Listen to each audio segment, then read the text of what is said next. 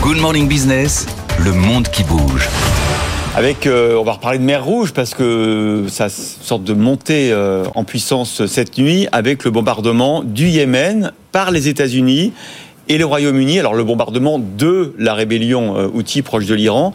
Qu'est-ce qui s'est passé cette nuit, Manouda Washington fait valoir qu'il s'agit euh, de rétablir la liberté de navigation dans une voie navigable parmi les plus vitales au monde, celle qui va du golfe d'Aden à la mer Rouge. Des navires de guerre et des sous-marins de la marine des États-Unis ont bombardé les positions au sol du mouvement de rébellion Houthi qui contrôle une bonne partie du territoire du Yémen, euh, dont une province côtière à l'ouest qui donne directement sur la mer Rouge.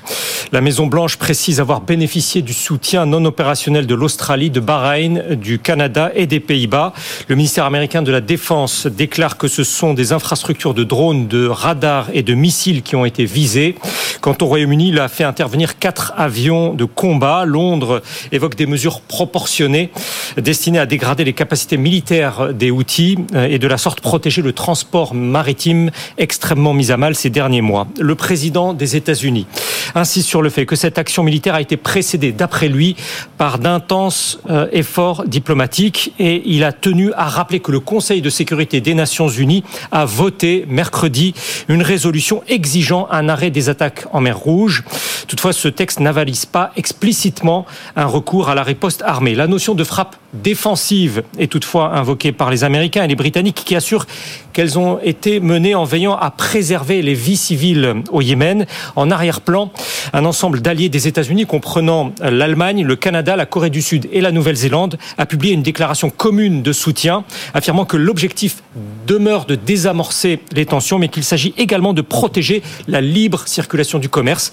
Le président américain affirme, lui, qu'il n'hésitera pas à ordonner d'autres mesures à cet effet. On avait vu ces dernières semaines, Benao, des armateurs plutôt rassurants hein, sur euh, la situation euh, industrielle. On a vu ce matin Tesla qui annonce que son usine à Berlin n'a plus de pièces, donc on commence à voir concrètement les, les impacts économiques. Est-ce que c'est le début d'une escalade? Ces messages rassurants étaient euh, manifestement prématurés.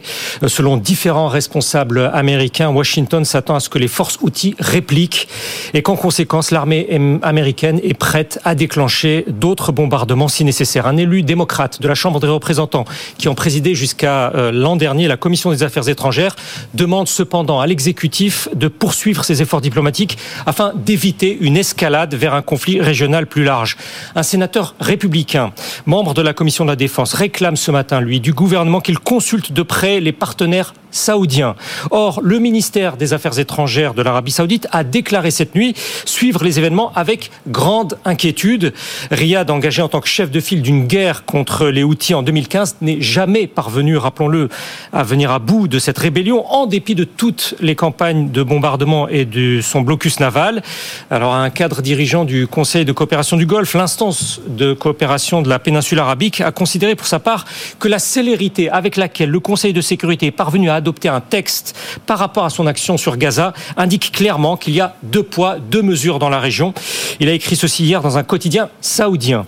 Certains analystes, y compris aux États-Unis, jugent ce matin que le gouvernement américain agit sans avoir épuisé les options politiques vis-à-vis des Houthis, qui invoquent invariablement l'absence de cessez-le-feu à Gaza pour légitimer leur frappe en mer Rouge contre des navires liés à des intérêts israéliens ou bien du bloc occidental. Quelques heures avant cette opération contre les Houthis, le chef de la diplomatie américaine en visite au Caire a préféré lui plaider pour un rapprochement entre Israël et les pays arabes pour isoler l'Iran, l'Iran pardon, et ses supplétifs, je cite, visant en cela notamment les rebelles euh, yéménites.